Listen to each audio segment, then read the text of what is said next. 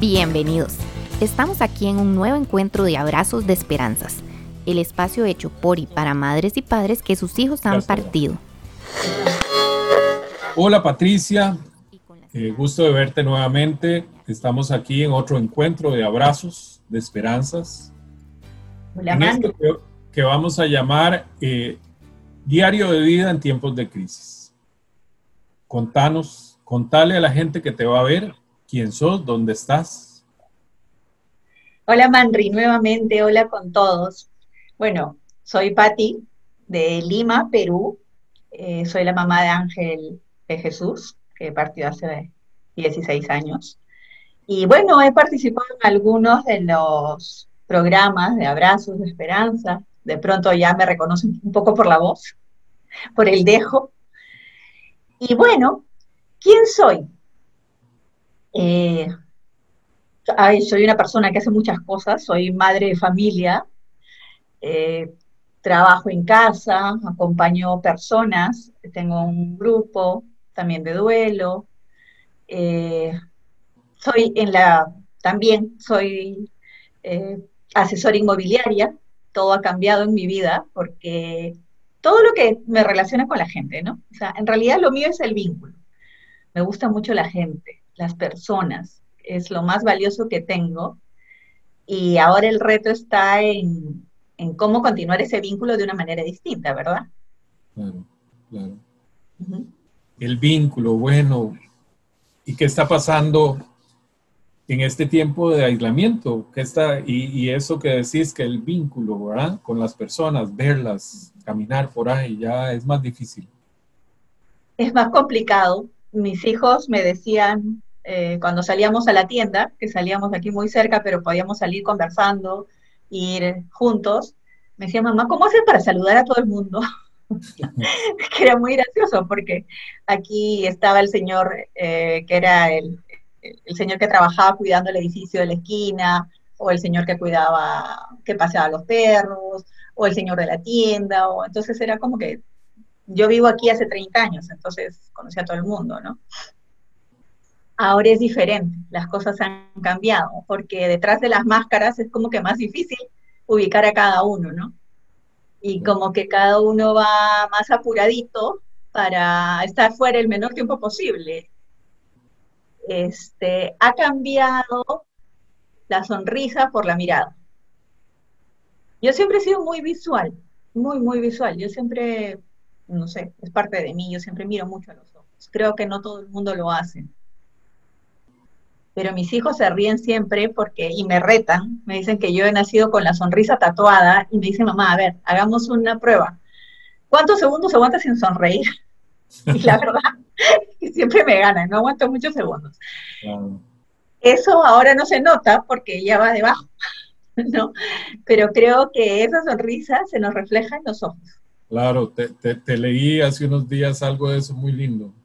Gracias, sí, es que en realidad fue así y hace unos días yo comentaba eso, que fue a la tienda y oí un hola que sorprende, porque en este momento es como que la gente está un poco más metida en uno mismo y lo habitual es encontrar a la gente metida en el celular, porque como hay que hacer las filas y guardar el distanciamiento, entonces no hay tanto contacto, ¿no? La gente va como que muy metidita, calladita y esperando metida en el celular. Entonces me sorprendió miré así y claro, y era un amigo de mi hija, que no lo veía hace muchísimos años. Mi hija tiene 30 años y montaba bicicleta con él cuando era chiquito. Claro. Entonces, me alegró muchísimo porque son esos contactos que te dan la idea del vínculo que puedes formar con las personas, ¿no? Personas que no ves habitualmente, pero siguen estando. Entonces, yo creo que es eh, la nueva forma, es que hay que rescatar, sacar un poco la mirada de abajo y levantarla, porque va a ser la única forma de comunicarnos, ¿no? Aquí somos muy, muy de dar beso, muy de abrazar, muy de dar la mano, y yo, sobre todo, como te comentaba hace un rato, yo soy muy así. Entonces cuesta un poco esa distancia, ¿no? Esa distancia, y bueno, pues hay que, creo que la palabra es transformación. Hay que, más que adaptación, creo que es transformarse. Adaptar me suena como que tiene un poco de, bueno, me adapto, pierdo. Si me transformo, no estoy perdiendo, porque estoy haciendo a alguien diferente. Claro. Y entre todo eso, bueno, estás hablando de eso, ¿verdad? del abrazo, de, la cercanía, de tocar a, los otros. Quizá hay otras cosas que han tenido significado importante que se ha perdido, ¿no? ¿Qué, qué, qué, ha sido, qué te ha tocado el corazón? Bueno, ya te oímos, ¿verdad? La gente, la distancia. ¿Qué otra cosa te ha tocado que ha sido significativo? El sentir que no soy libre. Yo siempre he, tenido, he sido, he, valorado muchísimo la libertad y no es que saliera mucho. O sea, yo siempre he estado, he ido donde tenía que ir, pero digamos que no soy una persona que viaja mucho, que sale mucho, que no, en realidad no tanto. Pero el solo hecho de sentir que ya no puedes, cuesta. ¿no? Cuesta y, y cuando lo veo y veo que mi tía, que tiene 84 años, hace más de cinco semanas que no sale, es duro, ¿no? E, eso, eso me, cuesta mucho, esa restricción, que aunque antes no fue tan necesario, porque uno lo veía como habitual, es el poder salir, el venir, retornar, o de pronto ¿Sabes qué era lo que me hacía muy feliz, por ejemplo? Que parezca una nimiedad. Hay un helado que me encanta, que se llama Selva Negra. Okay. ¿Ya? Y yo cuando consideraba que tenía mucho estrés o muchas cosas y merecía un pequeño premio, tomaba mi carro y me iba. Y es un helado muy sencillo, muy chiquito. Pero era la felicidad absoluta. Entonces yo venía muy contenta y podía hacerlo en cualquier momento. Y esos gustitos chiquitos que ya no se pueden dar, porque no se me ocurriría en ese momento ir para darme un gusto así, son cosas que a uno le hacían feliz, ¿no? Y, bueno, en este momento no se puede. Sí, sí, comprendo, comprendo la libertad, la libertad. Libertad. Quizá nos, eh, nos permite comprenderla mejor, ¿verdad? Sí. Bueno, puertas que se cierran, quizá hay ventanas que se abren. ¿Qué ha traído bueno esto? La confianza en mí misma, darme cuenta de que uno puede hacer todo lo que se propone. Siempre he sido muy perfeccionista, siempre he buscado conmigo misma dar todo perfecto y uno no puede controlar todo. Entonces creo que eso me ha jugado contra durante mucho tiempo, porque por querer hacer las cosas perfectas era como que muchísima presión, ¿no? No, pero esto todavía no, o esto todavía no sé cuándo. Ha sido tan grande el cambio que ha habido que soltar eso, o sea, en realidad no hay algo que uno pueda controlar, ¿no? O sea, no puede controlar más que a uno mismo y lo que hace. Y por ejemplo, una cosa que, estoy haciendo ahora, es, estoy aprendiendo a tocar guitarra, pero aprendiendo es un decir, ¿no? Porque estoy, en realidad creo que llevo una semana y no he hecho más que he aprendido algunas notas, nada más. Pero eso tiene una historia, porque mi abuelito paterno era profesor de guitarra. Y cuando yo tenía cinco años, mi mami me compró un requinto, que es una guitarra pequeñita, y, y nos llevaban a una amiga y a mí a aprender guitarra donde el abuelito, ¿no? Y a pesar de que yo debía haber heredado la vena artística, así no fue. Y a mí a tocar, canta maravillosamente bien, es un artista y han pasado no, cuarenta y tantos años y yo no toco pero ni el timbre. Entonces, he escuchado tantos, he estado en mucha capacitación ahora para cambiarnos al, al modo virtual. Y he oído a muchas personas, ¿no? Y entonces he oído también que uno tiene que crear nuevas redes neuronales. Y eso se hace haciendo cosas que no son habituales y pidiéndole esa parte de nuestro cerebrito que se esfuerce un poco. Entonces yo he decidido pedirle, porque eso me va a servir en otras áreas de mi vida, que aprenda esto que es tan difícil, ¿no?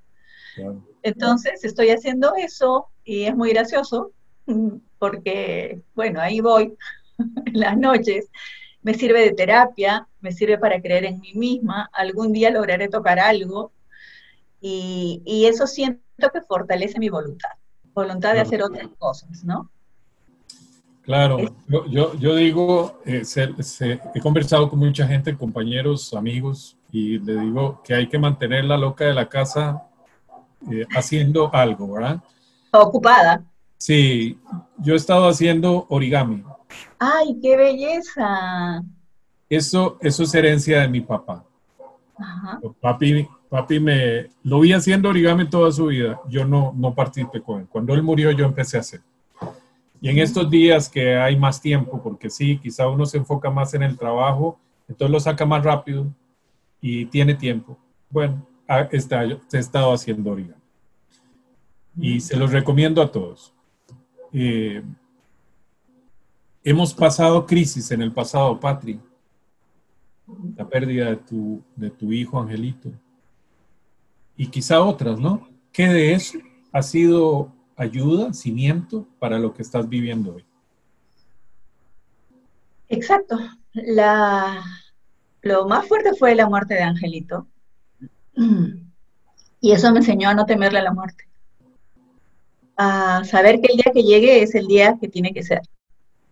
Entonces, eso es algo que ahora me sirve mucho a mí, ¿no? El, pensar, el sentir que por más que uno le huya, el día que le toque, le tocará, y si no nos toca este, en este momento, por más que haya muchísima gente, si no es nuestro momento y todavía tenemos algo aquí, nos vamos a quedar. Eso me da serenidad me, me ha ayudado mucho. Con lo de, yo me divorcié luego de 26 años de casada y eso también me ayudó porque me di cuenta de que uno no pierde tiempo, al contrario, todo, todo sirve, todo, todas las experiencias. Son 26 años aplicados a un sentido que va cambiando, todos tenemos distintos sentidos en la vida. Entonces, durante esos 26 años el sentido era la familia, crear esa familia. Y la familia nuevamente como vínculo, porque la familia no es quien vive junta, ¿verdad? Yo sigo teniendo una familia.